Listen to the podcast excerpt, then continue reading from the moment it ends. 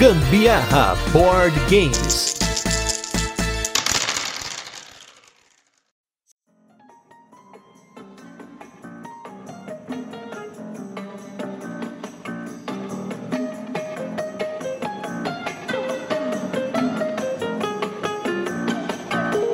Fala galera, beleza? Aqui é Gustavo Lopes Gambiarra Board Games hoje com mais um Virando a Mesa. Esse programa no qual a gente entrevista as pessoas relacionadas aos jogos de tabuleiro, criadores de conteúdo, pessoal de editora, designers e muito mais. E hoje eu estou aqui com ele, que tem uma das editoras mais promissoras do mercado brasileiro. Ele que já trouxe vazinhas esgotadas no mundo a ponto dos gringos ficarem malucos. Eu estou com ele hoje, Renato Simões da Geeks and Orcs. Tudo bem, Renatos? Fala Gustavo, fala pessoal, tudo bem? Boa noite. Muito obrigado pelo convite e também por pelo mais promissoras, né? Uma das mais promissoras muito grato. Com certeza mais promissoras, porque poucas estão olhando para esse mundo do carteado. E o mundo do carteado é o futuro. Eu, pelo menos, acho disso. É o futuro e é o passado? Concordo. Futuro é o passado. É quase um Dark aqui, né? e hoje, gente, eu vi, trouxe aqui o Renatus aqui para vocês conhecerem um pouquinho do trabalho dele, principalmente para quem não conhece. E acho que a primeira coisa que eu gostaria que você fizesse aqui, Renato, é se apresentar pro pessoal que não te conhece. Se alguém, por acaso, não te conhecer, o que acho difícil dentro do meio, por favor, quem é o Renato Simões nas palavras de Renato Simões? Bom, eu sou Renato Renato Luiz Simões. Poucas pessoas sabem Olha que eu tenho um nome composto. Eu sou autor de jogos, editor e entusiasta desse meio. Eu não sei, tô aí há algum tempo já. Tem sete anos e meio que eu tô nessa de trabalhar com jogos de tabuleiro e de cartas, né? No meu caso, especificamente, mais de cartas do que de tabuleiro. Venho de uma família que jogava muito baralho, muito buraco especificamente. Às vezes imagem ação, às vezes o jogo do detetive, mas não o detetive de tabuleiro da estrela. É um que aqui chamava detetive, que era um de ficar piscando pra, tinha um assassino, é, algumas vítimas e um investigador. E aí você tinha que piscar pra outra pessoa, se você fosse o assassino, poder assassinar. Só que você tem que fazer isso meio que disfarçadamente para que os detetives não te encontrem. Então a gente jogava bastante esse tipo de esses jogos. Então eu cresci jogando o jogo. Na adolescência joguei muito também. Joguei muito War, joguei muito perfil, imaginação, muito baralho, que a gente chama de trunfo aqui, que é um jogo bem parecido com o Wizard da Paper. Bom, joguei muita coisa. Poker chinês, que no para quem quiser conhecer, no BGG tá como Big Two. Tenho já joguei muita coisa já. E vim daí, desse background. E você acha que esse background ele te levou? Como que você entrou no que as pessoas chamam de hobby dos jogos modernos? Porque esses jogos são mais. Acho que todo mundo teve contato pelo menos uma vez, pelo menos alguns desses jogos. A gente acaba separando eles hoje em dia, né? Apesar de que, querendo ou não, eles continuam sendo jogos de tabuleiro, não mudou nada, né? A questão só é que tem aquela divisão. A gente até fez um episódio, pra quem não ouviu, volta aqui no nosso feed, que a gente falou um pouquinho sobre as classificações dos jogos. O Renato tava presente. Como que você começou? Como você encontrou, na verdade, esses outros jogos que a galera acaba chamando de jogos modernos? Cara, é uma longa estrada, hein? Em 2011, eu fui arrumar o meu quarto.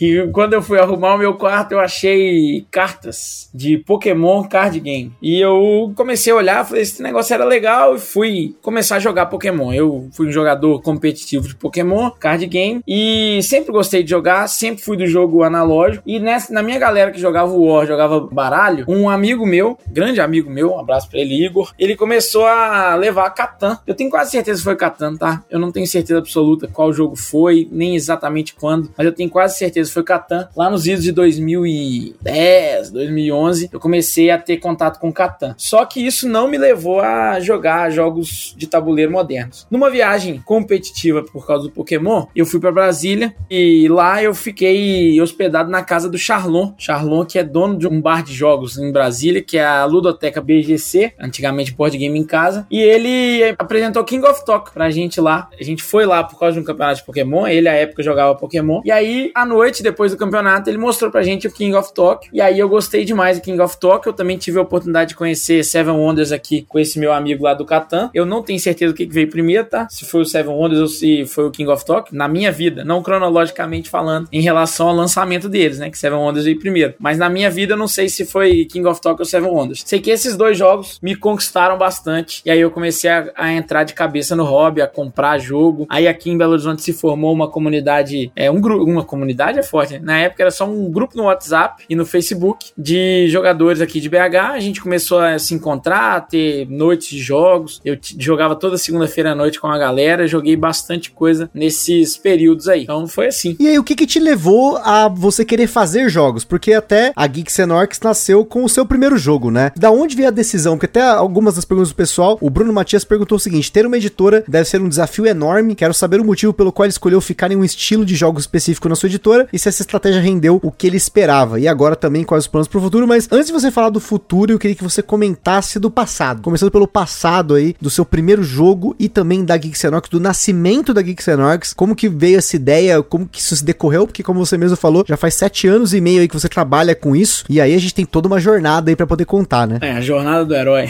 Não, mas é, foi o seguinte: em 2014, eu tava muito envolvido com algumas coisas que não tem nada a ver com o jogo. E essas coisas que eu estava envolvido à época me deram, como eu jogava também, né? Jogava bastante, jogava cada vez mais. Eu quis fazer um jogo sobre esses outros assuntos. E aí eu comecei a ter ideia de fazer um jogo. Eu fiz um jogo Eurogame, curiosamente. Eu comecei a minha carreira como game designer tentando fazer um Eurogame sobre contrabando de bebida. Era sobre a época da lei seca nos Estados Unidos. E aí a ideia desse jogo ele chamava a época Bootleggers, depois eu descobri que já existia um que chamava Bootleggers, então ele virou Appalachia. E aí, nessa época, eu comecei a fazer esse jogo. Depois de um tempo, eu tive ideia de fazer um outro jogo, que é o Jackpot, que é uma corrida de duendes pelo pote de ouro no final do arco-íris. Esses dois jogos eu nunca lancei, né? Ninguém nunca.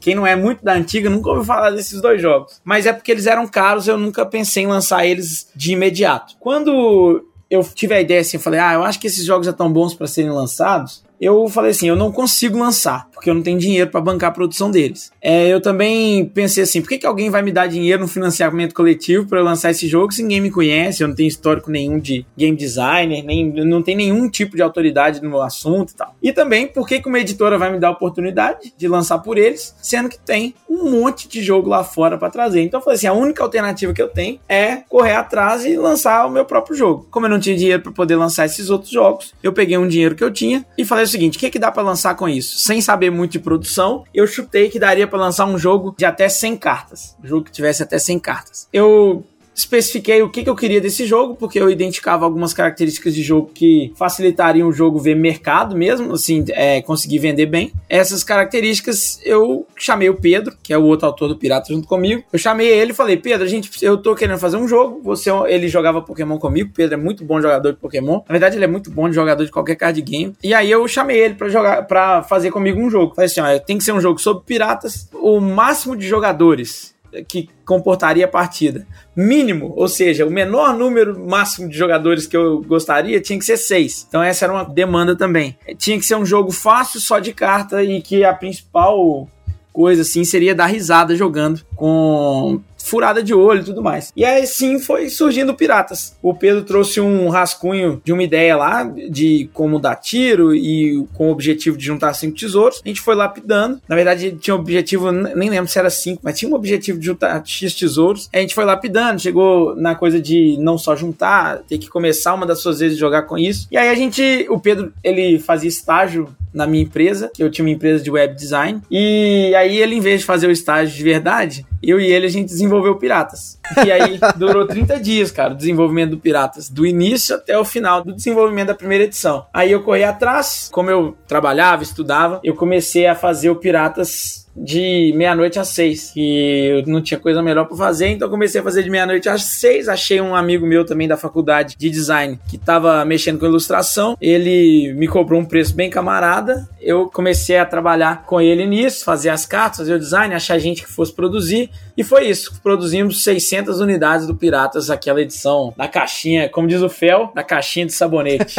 aquela primeira edição. E aí, qual foram as dificuldades que você encontrou aí nesse meio do caminho para você manter a editora, né? Porque hoje você tem vários jogos lançados, não só seu, mas de outros designers. Como que foi se decorrer aí e se essa estratégia de lançar mais jogos de cartas deu certo para você ou pelo menos era o seu objetivo e você acabou curtindo fazer isso? São muitos desafios, né? Não só os desafios específicos do nosso mercado, mas tem os desafios da precariedade de algumas coisas no, no Brasil, algumas dificuldades até de compreender algumas coisas, do, algumas especificidades desse mercado, imposto tudo mais. Vou te falar que a principal dificuldade foi me aprimorar como editor, cara. Isso foi a principal dificuldade. Quando você começa, você começa por, por paixão, por empolgação, vontade de ver um jogo seu existir. Mas existem muitas barreiras nesse meio do caminho que você vai encontrando. O Piratas, por exemplo, era um jogo que eu, sinceramente, acho que ele já era bastante competente desde a primeira edição. Só que ele tinha alguns erros que eram básicos, assim, um material muito ruim, porque eu não conhecia quem produzisse, uma arte que não condizia com. Quer dizer, talvez na época fosse condizente com o preço, mas era uma arte que não era muito profissional, assim. É, foi o primeiro trabalho desse meu amigo. Depois, inclusive, ele que fez a direção de arte do Dogs Day. Então você vê que todo mundo nesse meio do caminho se aprimorou muito. Então teve muita coisa, mas me aprimorar como editor, como produtor. Porque no fim das contas a gente joga nas 11, né? Então eu sou game designer, desenvolvedor, editor, produtor. E eu que tive que correr atrás até de quem fosse ajudar, entendeu? Então a gente joga nas 11 e fazer, tornar o produto profissional, isso foi o maior desafio de todos. Esse ano, quando a gente. Esse ano não, na verdade, ano passado ainda a gente teve uma reunião com o um distribuidor americano pela internet, e uma das coisas que mais me, me deixaram satisfeito, assim, da reunião, é que ele falou assim, ó, os, os jogos de vocês são profissionais, é, parecem produtos profissionais. Isso é uma realização grande, assim, porque quem conhece e acompanha a Geeks Enox desde o início, vê uma diferença muito grande, assim, nos produtos. E eu traço uma linha onde isso mudou, que foi no Piratas terceira edição. Antes disso, os produtos eram diferentes. Nossa, esse é a qualidade realmente absurda absurda, né? Eu tive contato com Piratas primeira, segunda e terceira edição, apesar, fica a denúncia, que eu só joguei a terceira edição, mas eu tive contato com todas elas. É, em termos de gameplay, a segunda edição e a terceira edição tem uma diferença mínima, mas mínima, mínima, que dois navios só entram a partir de, que é de três jogadores ou quatro, não lembro, acho que é quatro jogadores na verdade. Tem um, um saque a menos para ter um tiro a mais. Essas são as diferenças. Não tem nem diferença de regra. Agora, a primeira edição, ela tinha diferença na distribuição dos tesouros, isso faz bastante diferença e não existia existiam os navios. Mas existiu essa diferença em termos de profissionalismo, né, da cara do produto, porque foi quando eu já tinha aprendido mais, já tinha tido a oportunidade. O Piratas terceira edição começou a ser feito depois de 2018 e foi quando eu tive a oportunidade de ir para Essen como expositor. Fui para Essen como expositor em 2018, fui para Essen como visitante a primeira vez em 2017. Então foram passos, né, para amadurecer a empresa, para poder transformar os nossos produtos em melhores produtos. Fui desenvolvendo relacionamento com fornecedores fornecedores gráficas, a Ludograf em São Paulo, até o Eric com a Ludens já tive algum relacionamento com ele, apesar de nunca ter feito nada, nada específico lá. Um relacionamento muito forte com a Copag, desde a, a Copag é que foi grande responsável também. Só dois jogos até hoje, as cartas da Geeks Enox, as cartas não foram feitas na Copag, porque logo na primeira edição do Piratas me chamaram para conversar, falaram assim, ó, a gente queria fazer os seus jogos, e aí eu comecei a ter esse relacionamento com a Copag desde então. Então existem muitos desafios, mas eu acho que o principal foi juntar todas essas valências de achar bons fornecedores, conseguir estruturar bem, bem o processo para você ter bons ilustradores, um bom diretor de arte, um critério visual diferente a lógica de linha de produto, que é uma coisa que a gente não tem muito essa noção quando a gente está começando. O Piratas, ele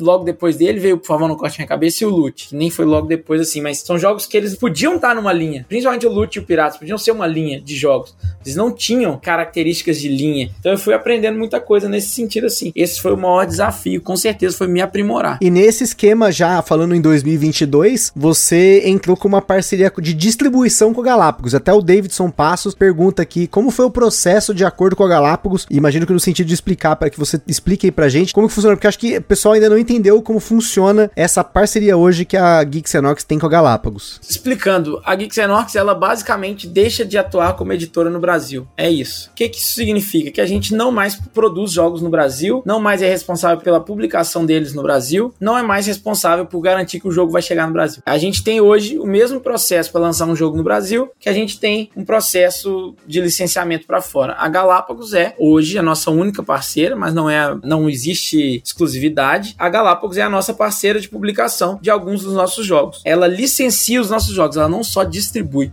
Qual que é a diferença? Só para deixar claro. Quando alguém distribui um jogo, ele pega um jogo que eu produzi, compra a unidade e distribui para mim. Dou um desconto grande, vamos supor que um jogo custa 100 reais. Aí eu dou um desconto grande lá para aquela possa trabalhar para venda para lojista e para venda direto para o público e é, compra um, um, estoque de mim, sabe? Isso é distribuir. Então a Galápagos hoje licencia os jogos da, da Geeks por isso que vocês veem, inclusive, com o selo da Galápagos na caixa. E aí a Geeks com isso, deixou de ser uma editora de jogos no Brasil. A gente atua como uma licenciadora, né? como um estúdio, assim, basicamente seria. É a atividade de um estúdio. Claro que existe uma transição. Esse acordo com a Galápagos foi fechado há mais de um ano. A gente anunciou ele há menos de um ano. É, só chegaram até agora em Batata e Corta. Talvez quando sair esse podcast, Pirata já tenha saído também pela Galápagos. Mas então teve essa mudança. Assim, a gente mudou radicalmente o nosso foco, assim, como o que a gente faz, sabe? Antigamente a gente editava jogo aqui no Brasil, corria atrás da produção, corria atrás da distribuição, tinha loja virtual própria. Hoje em dia a Geeks não tem mais nenhuma dessas coisas. A gente não tem um estoque, por exemplo. A não ser que sejam jogos ou que a gente não fechou com a Galápagos, ou que a gente ainda não, não deu uma, uma continuidade assim, não descobriu como fazer a venda deles a partir de agora, a gente não tem mais estoque não pretende ter, entendeu? E pensando agora em 2023, o Rodrigo Moreira até perguntou aqui quando vem o Pescado Novo, Escada e outros jogos aí de carteado da Geeks, que eram jogos que já estavam até anunciados pra você, e até naquele cast de carteado a gente falou um pouquinho, principalmente do Pescado Novo, né? Isso. Bom, esses jogos, assim como todos os jogos que a Geeks Enox fala agora, você tem que entender que a gente fala do ponto de vista de um estúdio. Então vamos supor, vamos pegar os estúdios benchmark, vamos pegar Stone Meyer. Stone Meyer tá fazendo lá um projeto que eles têm um codinome, aí eles vão fazer uma live falando assim, ó, a gente vai lançar esse produto. A Stone Meyer vai lançar esse produto no Brasil? Não necessariamente. O que, que a Stone Meyer precisa para o produto chegar no Brasil? Ela precisa que hoje as duas parceiras de, dela, né, é, a Galápagos e a Grok, ela precisa que uma dessas empresas parceiras fale que vai licenciar o jogo que vai trazer para o Brasil. É isso que ela precisa. Então hoje eu não tenho como falar data de quando o Pescado Novo, o Fibonacci, o Escada, que são jogos que a gente já falou, quando eles vão estar no mercado brasileiro. Essa é uma das mudanças bem relevantes na diferença do nosso trabalho. O que eu posso garantir, que eu posso garantir é que a gente trabalha para que esses jogos venham para o Brasil o mais rápido possível e que existe uma possibilidade muito grande, muito grande, deles virem, alguns especificamente, virem no primeiro semestre de 2023. Mas não é, não existe uma garantia, a gente ainda não tem nada é, estabelecido e como a gente hoje trabalha a partir de parceiros de licenciamento, editoras, nesse caso específico a gente tem a Galápagos, mas a gente pode ter outras editoras parceiras em algum outro projeto. A gente depende também e respeita o processo da Galápagos. Quando a Galápagos fala, ó, vai entrar na produção aqui, é com eles, não é mais com a gente. Os jogos estão prontos, é prontos no sentido estão com arquivos preparados, estão prontos e aí é só uma questão de licenciar e por incrível que pareça localizar, porque um desses jogos ele tá pronto só em inglês, ele não tá pronto em português. Caraca! É, é, porque a gente faz pensando no mercado como um todo, né? O português diminuiria muito uhum. a abrangência desse produto. Então, uhum. quando a gente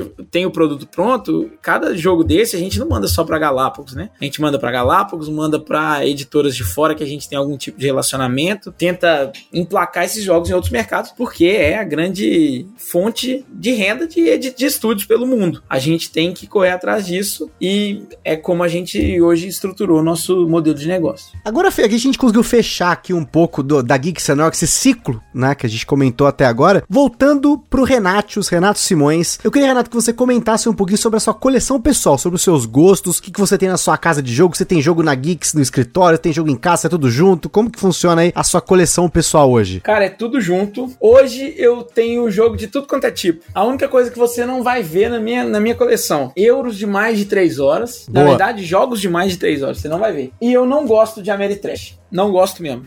Não existe um que eu goste muito. O Death May Die é um bom Ameritrash, para ser bem sincero, eu acho legal. Mas os jogos híbridos eu gosto bastante. Gosto muito de Blood Rage, gostei muito do Anki, gosto do Rising Sun. Então esses híbridos aí, principalmente com o Mini, né, faz muito bem. Eu gosto até bastante. Só que na minha casa você vai ver muito jogo família, muito jogo família, muito card game, muito party game, alguns euros assim, eu vou te dar um exemplo, o Brass Lancashire, jogo sempre que possível. Eu tenho o Tzolk'in, eu tenho o Paris, eu tenho alguns jogos da dupla Kramer e Kisling, o Duna Imperium é um jogo mais pesado que eu tô olhando aqui para ele agora. Eu gosto muito de Terraform mais, apesar de não, não tê-lo aqui. Eu tenho só o Expedição Ares. Então assim, eu gosto de muito tipo de jogo. Isso é um fato, gosto muito de tipo de jogo, mas eu acho que os jogos família são os, os, principais da minha coleção. E deck building, gosto muito também. E você tem uma noção de quantidade que você tem hoje? Já perdeu a conta, já era, esquece registrar, foda-se, né? Ah, eu não me ligo muito nessa questão de registrar, não. Eu tenho mais do que eu acho que eu deveria ter, mas sei lá, tenho menos que o Paulo do Covil. Bem menos. Ah, bem isso eu também espero jogo. ter bem menos. Eu devo estar assim com uns 250 a 300 jogos hoje, talvez isso. Mas eu tenho muito jogo pequeno, pequeno mesmo, assim, caixinha de baralho. Então é difícil até de saber pelo tamanho da coleção. A minha coleção ocupa pouco espaço em relação a coleções que são menores que a minha unidade, sabe? Ocupa bem menos espaço. Só numa prateleira aqui curtinha, que deve ter uns 70 centímetros, tem mais de 70 jogos. Caramba, e aí acaba que você tem mais jogos. É o que eu sempre falo, mais jogos com menos espaço, né? Isso é muito bom, né? Por isso que o carteado é o futuro. Cada vez mais a gente tem menos espaço na prateleira. O carteado sempre cabe. Então, essa é uma vantagem realmente. Inclusive, se vocês forem olhar a tendência do mercado que para eles espaço é muito valioso, é o japonês. O mercado japonês, espaço físico é um negócio muito valioso. Então, os jogos grandes lá não são as coisas mais produzidas e vendidas. Obviamente, você vai ter jogos grandes, é, ou caixas médias, né? Caixas as mais padrões, tipo Dixit com certeza lá tem Dixit na caixa normal, entendeu? Só que você vai ver editoras japonesas, qual é a maior editora japonesa hoje do mundo? É a Oink. O que a Oink faz? Jogo de caixinha. São especialistas em fazer jogos em caixinhas. Aí vai carteado, aí vai jogos como Deep Sea Adventure, ou jogos como o Fake Artist Goes to New York, que não é nem de carta, nem com token, nada disso. Então o mercado japonês, ele, ele realmente leva isso bastante em consideração. Mas eu, eu sinceramente acho que carteado tem o seu nicho, ainda tem espaço no Brasil bastante, sempre cabe mais, mas eu, de forma alguma, vejo que ele é o único futuro, sabe? O Uhum. que eu acho que acontece hoje, eu vejo que acontece, eu sou muito crítico dos euros há muito tempo, né? Todo mundo talvez me conheça por isso. Mas eu não sou contra jogos euro, definitivamente, gosto de vários. Como eu disse, eu tenho aqui o Brass Birmingham, eu gosto de Terraform Mars, eu gosto muito de Puerto Rico, é, Tzolk'in, Méxica, El Grande, eu tenho El Grande Big Box, Power Grid, jogos que eu gosto muito a ponto de tê-los. Mas o negócio pra mim que acontece ultimamente é que tem tanto jogo sendo lançado e é um ritmo tão alucinante que eu acho que tá perdendo o esmero, sabe? Em alguns detalhes, algumas coisas. Não em termos de produção, a produção é maravilhosa a maior parte das vezes, mas em termos de game development, até game design, eu acho que tem saído muito jogo mais do mesmo, muito jogo sem sal, que não me chama tanta atenção assim. O carteado já me chama mais atenção porque geralmente são jogos rápidos, você consegue ter experiências diversas com poucos minutos de jogo, né? E muitas vezes no carteado ele tem pouco espaço pra inovar e por isso a inovação fica mais evidente. É. Eu acho que sempre que eu jogo, um- eu jogo um carteado derivado de alguma coisa que eu já conheço, eu consigo sentir a diferença de um pro outro. Eu consigo sentir ali uma vasinha padrão comum, de uma vasinha mais elaborada, a vasinha com poderzinho. Então dá uma diferença legal. Eu acho que o euro, quando você começa a pegar mais no macro, né? Você pega, ah, mas esse aqui tem alocação de dados com não sei o que. Você já viu isso antes. Então muitas vezes é difícil o cara conseguir inovar ao ponto dessa mudança ficar legal. Não sei se faz sentido isso pra você. É, fa- faz sentido. Mas eu, sinceramente, eu tenho a minha opinião de que realmente isso pode acontecer. A causa pode ser essa, mas o que eu vejo como a consequência é que o jogo ele é só sem sal. Eu, eu acho que existe muitas vezes um, uma ode muito grande ao balanceamento. Isso eu acho, assim, claramente. Pra mim é muito claro. As pessoas levam em consideração demais o balanceamento na hora de desenvolver um jogo. Esquece que o jogo tem que ser divertido antes de ser balanceado. E, sei lá, a pessoa imagina ali uma junção de duas mecânicas e falta conteúdo, falta profundidade. Eu vou dar um exemplo que eu até falei no, na live de decepções do Covil, Decepções 2022. Tem um jogo da, da Galápagos que chama Dive. E o Dive, ele tem uma ideia muito boa. Não sei se já chegou a ver. Gustavo. Ele Esse eu não joguei. ele tem lâminas de acetato que tem impressão na lâmina e você coloca uma em cima da outra. Cada lâmina é considerada um nível do oceano, por isso que é dive, você vai mergulhando no oceano. E você faz algumas apostas para saber onde tem tubarão, onde tem, você vai apostando de acordo com o que você tá vendo. A lógica do jogo é que o cara achou a ideia de fazer assim, ó, empilhar acetatos impressos para poder adivinhar níveis do, do mar ali, tentar achar, é, fazer, descobrir onde está determinado desenho, sendo que não dá para ter certeza absoluta da profundidade daquilo, porque são lâminas de acetato, né? Não é exatamente muito fácil de verificar esses níveis. E ele esqueceu que o jogo tem que ser divertido, tem que ser dinâmico, tem que ser rápido, colocou só isso aí e o jogo é todo construído em cima disso, tem um produto bonito, bacana, mas, pô, jogar é chato pra caralho, com todo respeito aí da- do meu francês. é muito chato. E olha que é um tipo de jogo que talvez eu fosse gostar. Um jogo é que supostamente é família e tal. Mas existe uma falta de, de ritmo no jogo, você fica preso, você não se sente. As suas apostas, você não se sente que, ela, que elas pagam de verdade, que elas dão, dão um payoff, né? É, Elas não são justificadas, assim. É muito devagar, é muito lento. Então, é um tipo de jogo que, pra mim, é, é isso. Assim como tem o outro também que foi lançado aqui, eu não lembro por quem, mas é um jogo do Rob Davio, eu sempre esqueço o nome desse jogo. Ele tem tiles quadrados que tem um grid assim, só que cada tile é vazado em alguns espaços. É, ele tem vazamento assim. Então você vê o tile de cima, que pode conter, por exemplo, uma moeda de ouro, pode conter uma espada. É, é um jogo sobre piratas. Eu esqueci o nome desse jogo, mas ele é, ele é conhecido aí. E aí você empilha vários tokens desses, vários tiles desse, tile grandão. E aí você tem que ver o que você tem à sua disposição e o que tá exposto nesse negócio. E cara, o jogo é só isso também. Não tem uma outra coisa, sabe? É só gerenciar isso. É até mais legal que o Dive, sendo bem sincero. Mas o jogo não é muito mais do que isso. Então, para mim, falta as pessoas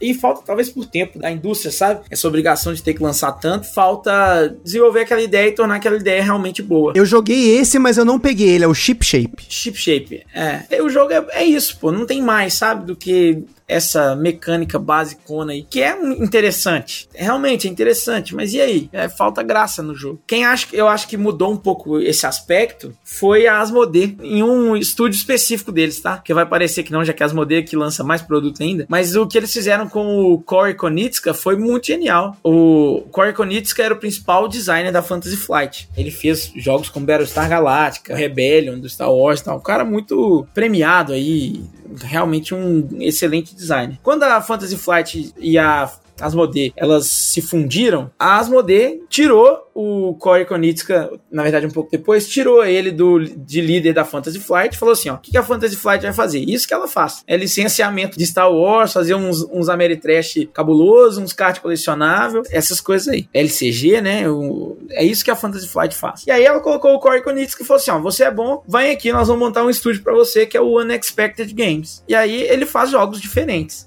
Eu até concordo, se alguém for me falar isso, que eu ainda não achei um grande hit deles. Já são três jogos lançados: The Initiative, é, o 33,000 Scoundrels e o outro eu não vou lembrar o, o nome certinho. é o Voices in My Head. Voices in My Head. Eu não joguei esse, tá? Então eu não posso falar dele. Mas ele está fazendo coisas diferentes. Isso aí não tem como negar. Isso aí são coisas diferentes, são produtos mais bem elaborados, produtos mais bem trabalhados. Eu, por exemplo, acho que o 3000 Scoundrels existe uma dissonância cognitiva ali que é ruim pro produto, mas é um jogo competente, não é maravilhoso, mas você vê um conceito bom e que foi trabalhado. Não tem só aquele conceito no jogo, não é só o conceito de colocar cartas de acetato uma em cima da outra. Existe um jogo ali, que é uma coisa que eu acho que falta hoje em dia no mercado por causa da pressa de lançar. E eu acho que a Asmodee faz bem, tá? Nesse sentido. Ela tem os estúdios dela, que são os estúdios de blockbuster, que aí é a Days of Wonder, a Fantasy Flight, mas ela tem experimentado bastante, trazido muita, muita coisa nova. E não são estúdios focados em lançar 10, 15 jogos por ano, então eu acho que eles ganham muito com isso, estão melhorando esse aspecto. Eles garantem a grana no fim do mês, mas ao mesmo tempo tem espaço para inovar, porque tem a grana que foi que conseguiram, né? Isso, e aí, como eles têm diversos estúdios, não é a mesma equipe lançando 30 jogos, são equipes diferentes. Então você tem tempo, tem dedicação, tem profissionais para isso. Mas é lógico, se você no, no marketing, na administração, tem o um conceito de vaca leiteira, né? Que é o seu produto que vende mais e que tá sempre vendendo e tal. Se você tem uma vaca leiteira, você não joga ela do precipício. Então você não vai aniquilar os seus produtos vendem muito. Você vai ter Ticket Ride todo ano, você vai ter Unlock agora todo ano, você vai ter Pandemic, sistema Pandemic todo ano. Vai ter, não tem o que fazer, vai ter todo ano. Vai ter Double de várias edições diferentes, mas ao dezenas tempo, de edições, né? Dezenas, mas ao mesmo tempo você dá um espaço criativo interessante para áreas diferentes da sua, do seu grupo, né? Eu acho que a própria Plan B, mesmo as Asmodee comprando, tem um pouco essa liberdade. Tem que entregar azul todo ano, beleza? Mas tem um pouco da liberdade de trazer coisas diferentes.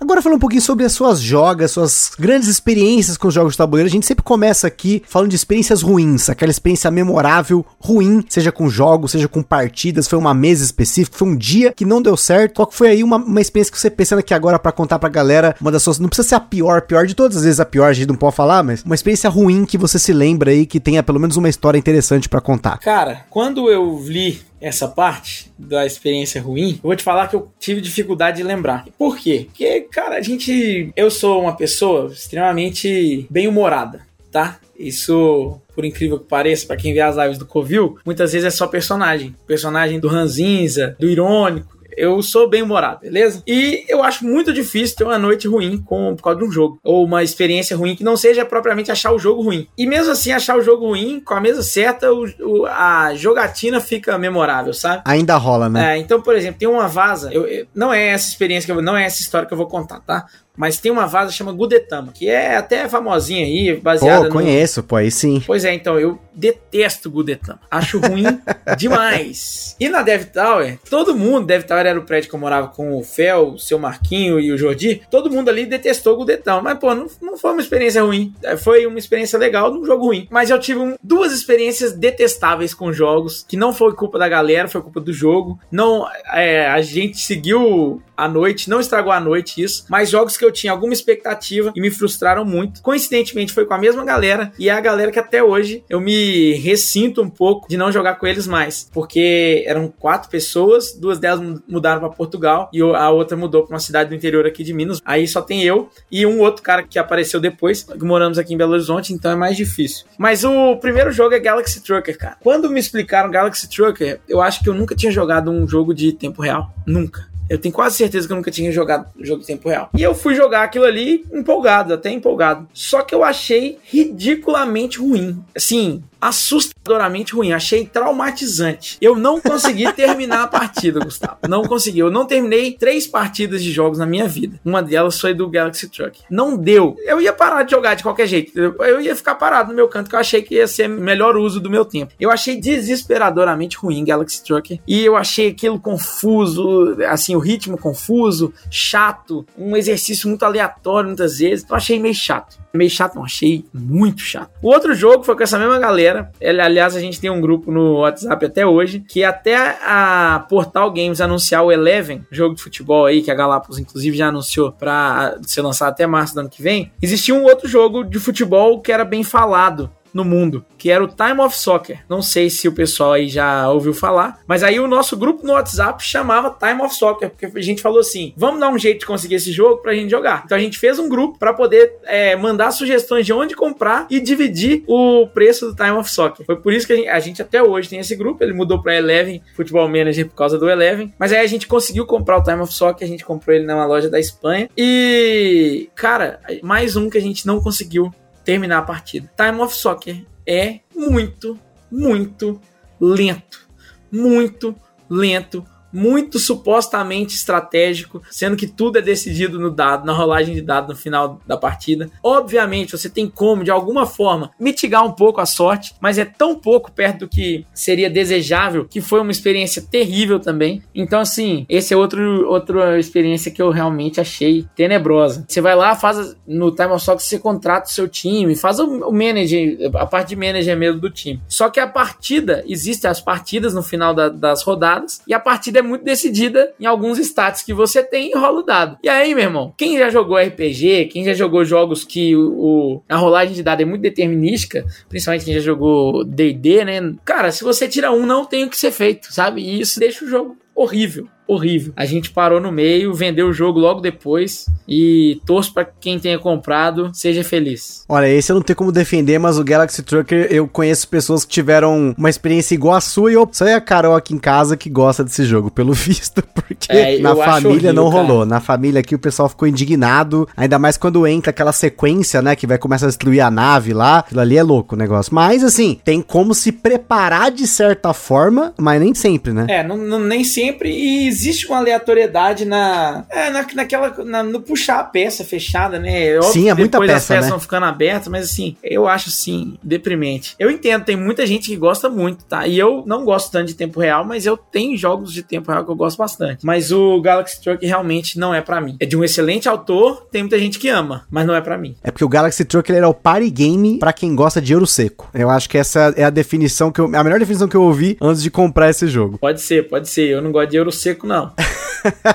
Agora o oposto, Renato. Agora a sua uma experiência inesquecível, memorável, animal, linda, maravilhosa. Você pode mostrar para as pessoas aqui que gostam tanto de jogos ouvir aí aquela experiência de aquecer o coração. Cara, também é outra coisa. Eu não, não falei ainda na minha apresentação em momento algum, mas eu tenho uma péssima memória, péssima mesmo. Eu tenho muitos momentos memoráveis assim, mas que não são nada demais e nem com um jogo específico. Tem situações e para mim os campeões que, que geram essas situações são os party games. Algumas vezes os carteados, a vazinha tem muito, o climb também tem muito desses momentos, porque eu jogo quem já jogou comigo sabe disso. Eu falo o tempo inteiro, Gustavo. Eu sou trash talker natural. Natural. Eu o tempo inteiro falo. Obviamente, não sou um cara tão inconveniente a ponto de ficar o tempo inteiro parecendo estar tá jogando truco. Não, mas eu sou trash talker. Eu vou jogar qualquer coisa e vou falar. No Ludopatas de 2019, o pessoal lá, o Riva e o Fel, que são dois tratantes, eles até me apelidaram de gogó de ouro, porque eu,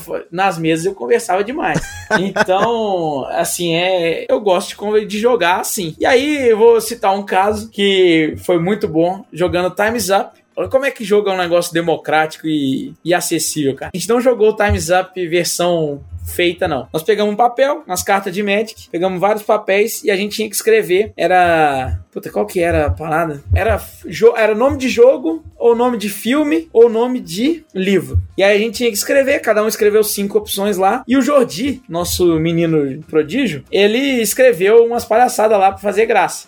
Já que tinha nome de jogo, ele colocou alterofilismo, por exemplo. Ele fez de graça. Mas aí, em algum momento, ele colocou na carta lá, camiseta molhada, que é o concurso da camiseta molhada do Google. Ele colocou isso e ele achou justo colocar como, como jogo, jogo. Né? E o melhor foi que essa carta saiu para ele na mímica. E ele fazendo a mímica, na, não, não só na mímica, foi na mímica e no. É, foi no, no primeiro, na, na primeira rodada, que é a mais fácil de todas. Ele fez uma mímica e umas palavras que ele escolheu lá que são boas, foram boas demais. E ele ficava assim, jogou água e passando a mão no corpo, jogou água e a gente ria. Eu não conseguia prestar atenção. Ainda bem que o Jordino era do meu time nesse caso. Mas eu ria. E eu ria assim. De... Isso tem pouco tempo, foi esse ano. Deve ter uns dois, três meses isso aí. Foi bom demais. Foi logo antes de essa. Foi bom demais. Esse é um dia inesquecível para mim. Acho que isso daí eu nunca mais vou esquecer mesmo, não. Não, e Time's Up, realmente, Time's Up é um jogo bem democrático, né? Se você for pensar a forma como ele é feito, você nem, às vezes nem precisa do jogo em si, se você souber montar ele sabendo as regras dele, né? É, não, não precisa de assim, eu já conhecia o Time's Up com o nome de África. Tinha esse nome aqui em Belo Horizonte, que era isso. Você pegava uns papéis, cortava, jogava dentro de um. Tipo uma brincadeira do Improváveis lá, do, dos barbichas. É tipo uma brincadeira daquilo. Que você colocava os papéis lá, era uma coisa qualquer, geralmente é era um personagem. E aí você tinha essas três rodadas. Colocava o papel, alguém tirava, tinha que faz, fazer, descrever sem usar a palavra, podia fazer mímica. Aí depois voltava pro pote todos os, os, os papéis, fazia uma segunda rodada com só uma palavra e mímica. E depois uma terceira rodada com apenas mímica.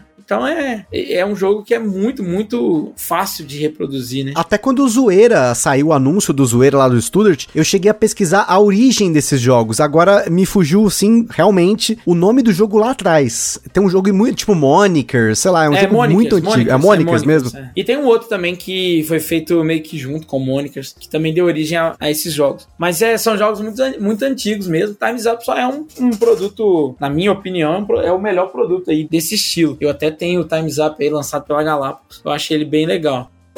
Agora falando nossas perguntas do pessoal do Catarse, e se você não apoia o Gambiarra lá no Catarse, não deixe de apoiar. Vamos começar aqui com o Luiz Faveiro, que ele mandou o seguinte: essa aqui é a específica da específica e o Renato vai ter que explicar. Dos fakes que ele usa nas lives do Covil, qual o mais famoso e por quê? E se agora que ele está milionário depois da sociedade com o Galápagos, seria possível uma nova temporada do nosso Work é Playar, o podcast da indústria feito pelo Renatius? Um forte abraço para vocês, principalmente pro Renatius que gosta de ser abraçado. Olha aí. Isso aí tem tanta coisa interna, tanta piada piada interna, cara, que é brincadeira. Eu vou começar só falando a parte, só esclarecendo uma coisa, que é a parte sé é, séria, eu não sou sócio da Galápagos, tá? N nunca fui sócio da Galápagos, a Galápagos nunca comprou a Geeks North. Nunca, em nenhum momento, não teve compra de nada, apenas eles licenciaram jogos da Geeks North. É isso, são parceiros comerciais, para alguns, nem todos, para alguns jogos da Geeks North. E alguns no futuro também. Então é isso, essa parte é sempre importante lembrar. Sobre os fakes nas lives do Covil. Eu apareço muito nas lives do Covil, né? Porque eu sou muito amigo dos meninos lá e,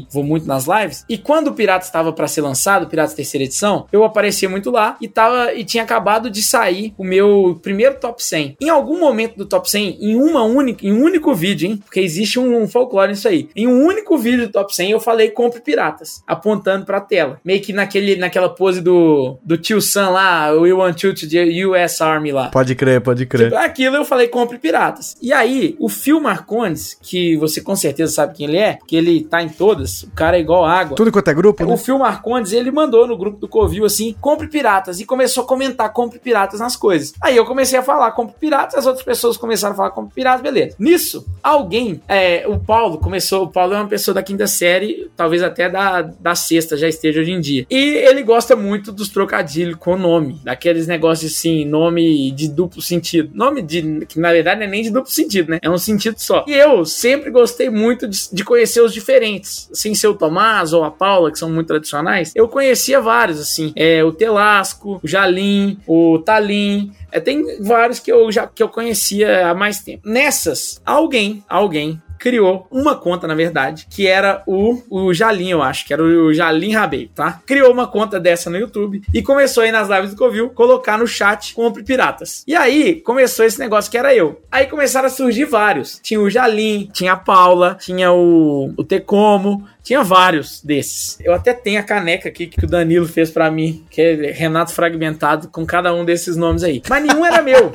Nenhum desses fakes é meu. Só que pela piada, eles ficavam colocando compre piratas na, no chat, entendeu? Para poder se passarem por mim. Não era eu, nunca fui eu. Inclusive, eu sei quem são dois dos, dos fakes, eu sei quem são. Não vou falar para poder manter a piada, porque. Você não perde gente... folclore, né? Não, tem que, tem que continuar. Mas é, é isso, basicamente é isso. Eu esqueci o resto da pergunta. Sobre o nosso Work Playar. Ah, nosso Work Playar. Infelizmente, eu não tenho tempo hoje em dia, cara, para poder fazer nosso Work Playar. Não tenho mesmo. Já não tinha antes, agora menos ainda. Então, não tem como voltar com o nosso Work Playar. Eu acho que quem gostou do podcast, gosta da, da indústria, pode aproveitar aí, são 18 episódios, tem todos na Ludopedia, todos no Spotify. É, nosso work é player.geeksenorx.com.br também tem todos os episódios. Então, assim, dá para você maratonar isso aí. Quem não conhece, pode maratonar, porque é um episódio falando da indústria dos jogos de, de tabuleiro, falando da parte do background, né? Assim, de como funciona, como é fazer um jogo, como é publicar, o que, que é importante. Tem um episódio que é bem diferente, bem legal, que é com o LPP, é porque o LPP trabalha com trademark. Ele participou do episódio número 6, chama Por que não tem Dixit nas lojas americanas. Então, tem vários assuntos ali, vários tópicos que a gente tratava, que eram tópicos bem, bem legais para quem gosta da indústria. Mas já fica a dica aí que, como eu não participei do podcast do Geek Xerox, não fui eu o culpado por acabar com o podcast. Então fica somente foi, aí não essa. Foi. Não, eu acho que acabou antes, antes sequer de eu conhecer o Gambiarra, cara. Olha Ou aí, talvez eu conheci pouco depois. Porque... Então não fui eu, não fui o culpado. Não fui o culpado pelo menos do é o seu. Quê, Gustavo? 2019? Agosto de 2019. É, não. Então foi um ano depois que o Gambiarra surgiu que o nosso Work é Playar acabou. Mas o que acabou com o nosso Work é Playar quem quiser olhar pode ver, ele acabou pouco depois do Piratas terceira edição ter sido lançado, que o fluxo de trabalho ainda bem aumentou bastante e aí não deu mais para continuar, infelizmente. A Amabile Vieira perguntou se você joga de tudo ou se tem um estilo que curta mais e se você se considera um bom jogador. Bom, eu jogo muita coisa diferente. Eu não gosto de Ameritrash. Se me falar que dura menos de duas horas e meia, eu vou jogar a primeira partida e vou achar ruim. É muito raro se não ser nessa hora. Denúncia. É. Então, se você quiser uma experiência boa de Ameritrash, não me coloque na mesa porque eu vou achar o jogo ruim, tá? Eu não gosto mesmo. Eu gosto muito de jogos de destreza, gosto muito de party games, gosto muito de jogos de carta, gosto muito de deck building. É, quando eu digo jogos de carta é carteado, né? Gosto muito de deck building, gosto muito de controle de área, gosto muito de muito tipo de jogo. Talvez os euros muito econômicos e mais demorados eu gosto menos, assim, mas é, engine building, deck building, jogos de combo eu gosto muito, jogos de controle de área eu realmente gosto demais. Eu não gosto tanto de draft, por exemplo, é uma mecânica que eu não tenho muita afeição por ela, não, mas eu jogo de tudo. Bom jogador, eu me considero um bom jogador em alguns estilos específicos de jogo. Me considero um bom jogador de deck building e me considero um bom jogador de carteado. E é isso. O Bruno Carvalho perguntou quais autores nacionais e ou internacionais você gostaria de fazer uma parceria criando jogos. Ah, cara, eu não tenho muito isso não. Eu gostaria de fazer com quem hoje eu faço. Eu já eu até isso aí é um pouco de spoiler, mas eu tô fazendo jogos com o Jordi e gosto muito de trabalhar com ele. Não sei se eu tenho essa coisa de trabalhar com autor de fora não. Eu tenho um lance que eu mesmo autor, eu ainda penso como editor muitas vezes, então isso dá uma dificultada em trabalhar em alguns tipos de situações. Então, a não ser, por exemplo, se for para ser um produto que eu não vou controlar ou que eu não vou ter nenhuma influência sobre, é melhor outro designer trabalhar com outra pessoa do que comigo, entendeu? Porque eu sou palpiteiro, eu fico incomodado com alguns rumos dos, dos jogos, dos projetos. Então, assim, é melhor que eu possa ter essa influência para poder trabalhar de uma forma mais harmônica. Eu não preciso ser o lead designer e tal, mas eu tendo essa influência sobre o produto final, acho que isso é. Eu tenho mais. Eu trabalho assim, né? Que eu faço tudo aqui. Então, não sei, não tem muito essa de parceria, não. Às vezes eu não sou muito apegado com isso, não. Gosto de trabalhar com o Jordi. E os meninos da Culmini, o dia que eles puderem, talvez seria legal trabalhar com eles, porque sou muito amigo deles. É porque eles não podem, né? Eles não podem fazer jogo fora da Culmini. Mas o dia que eles puderem, se eles um dia puderem, eu ia ficar satisfeito de fazer com todos eles. O Jander Minesso perguntou se todo Eurogamer é uma alma triste e amargurada. Até dificuldade de falar essa frase, porque é muito triste mesmo. Se todo Eurogamer é uma alma triste e amargurada, pediu para você discorrer sobre isso. Cara, eu não, eu brinco muito com isso. Eu tenho um fundo de verdade, tá? Não é 100% mentiroso, mas não é porque não é questão de jogar euro não, sabe? É, eu jogo euro. Eu gosto muito mais de euro que de Ameritrash, por exemplo. A questão que eu, que eu sinto às vezes, é aquele cara que se o jogo não for for um desafio matemático de duas horas e meia, que ele tem que ter um raciocínio contínuo do início do jogo até o fim e tem que realizar tudo na ordem certa, fazendo o máximo das otimizações. Se o jogo não for sobre isso, o cara já torce o nariz. E aquele tipo de jogador que acha que, que falava-se muito antigamente, né? Ah, não, você começa por esses jogos, depois você evolui para outros. É, isso eu, eu não gosto muito disso, assim, eu acho arrogante. Eu acho que sim, são pessoas que tendem a, a olhar com o nariz torto para várias coisas. Então eu, eu não curto muito. Mas é claro que existem mais jogadores de euro que não são assim do que os que são, né? Só que existe aquela coisa da minoria barulhenta muitas vezes, né? São os resmungões muitas vezes. Então, a gente, gente muito preciosista, gente que, ah, se não for para jogar isso eu nem jogo. É, então, é, esse tipo de coisa não me agrada muito, não. Mas é de cada um, pô. É, se a pessoa quisesse assim, seja. Não vai tirar a minha opinião dela de que ela é amargurada. É engraçado você comentar isso, porque até no primeiro episódio desse ano, o Fel veio aqui junto com o Fabrício do Aftermatch e a gente comentou um pouquinho sobre os mitos dos jogos de tabuleiro e justamente algumas vezes foram citados esses alecrins dourados, assim, essa galera que torce muitas vezes o nariz para jogo só porque ele não tem esse perfil específico que você comentou, né? O euro mais pesado, se não for isso, nem jogo, nem vou me divertir, não faz sentido para mim, né? E às vezes o cara acaba deixando de ter uma experiência legal simplesmente por puro preconceito, né? É, exatamente. Eu, por exemplo, eu tive que trazer o Fel de volta para o mundo real, né? Porque a diversão invadiu o gabarito. É, as pessoas não, não, não veem muito isso, mas quando o Fel fez o gabarito dele lá no, no Coelho, no Sigo Coelho, você vai ver que tinha muito jogo pesado. O Fel, obviamente, não é uma pessoa que se recusa a jogar tudo, mas eu tive que ir lá, Gustavo, morar na Dev Tower, jogar com ele semanalmente para poder mostrar para ele, Fel, a alegria não tá aqui, não onde você tá achando. A alegria tá nesse outro caminho aqui, na diversão, na risada, no momento com os amigos, no jogo rapidinho, que você pode sair na camisolada. O Fé é um cara que camisolava muito as jogatinas. Camisolar na nossa época era o seguinte: a gente tinha uma jogatina marcada que durava até pelo menos 7 horas da noite. Camisolar é quando você tinha que sair mais cedo que isso. Você era camisolada, que é vestir a camisola e dormir, né? É por isso que chama camisolada. E aí o Fel ele era rei de fazer isso. Teve uma vez que numa, numa jogatina começou duas da tarde, ele fez isso às quatro. Uma jogatina que era pra ir até às sete, oito. E geralmente começava uma da tarde. Denúncia. Tá vendo? E aí eu, eu tive que mostrar pra ele, Fel, a alegria tá em outras coisas. E a gente teve experiências, assim, memoráveis na Dev Tower com jogos mais leves. Talvez a gente tenha tido com jogos mais pesados no Terraform Mars, no Glory to Rome, que é um jogo excepcional. O Glory to Rome é excepcional, mas também não é tão pesado assim. Mas assim, foi um Race for the Galaxy, foram as vazinhas, o Fable Fruit, o My City do Que foi a nossa experiência Legacy na Dev Tower. Então foram esses jogos que foram mais destaque do que, por exemplo, Age of Steam, quando a gente jogou. É o 18XX. Esses outros têm memórias muito mais marcantes mesmo. Que, no fim das contas, para mim, é o motivo de eu jogar. É esse momento, diversão, descontração, realmente conectar ali com as pessoas. A galera da Dev Tower, que a gente passou parte da pandemia morando no mesmo prédio, jogava toda semana, pelo menos uma vez na semana. Essa galera, com toda certeza absoluta,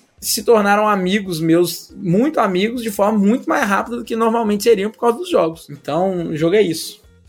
Agora, nossa última pergunta aqui do César Alves, aqui em 2023, ele perguntou qual o jogo mais esperado de 2023. O que, que você tá esperando aí? Você, como Renatius jogador, tá aí na sua espera no ano de 2023. Cara, sendo bem sincero, eu não me ligo nem um pouco em lançamento. Vocês acreditam nisso? Boa. Nem olho o que vai ser lançado. Eu só olho se eu tiver que fazer pesquisa para fazer algum projeto, entendeu? Então, se eu tô com uma ideia de, de tema, de mecânica, eu vou lá, dou uma pesquisada no que, que tá por vir, o que que tá, o que estão falando mas eu não me ligo muito em lançamento. Não é uma coisa que eu acompanho. Eu vejo o que saiu. Aí sim, mas no que vai sair não tem essa característica. Mas eu tenho os jogos mais esperados para 2023, que são os meus. Espero que eles saiam.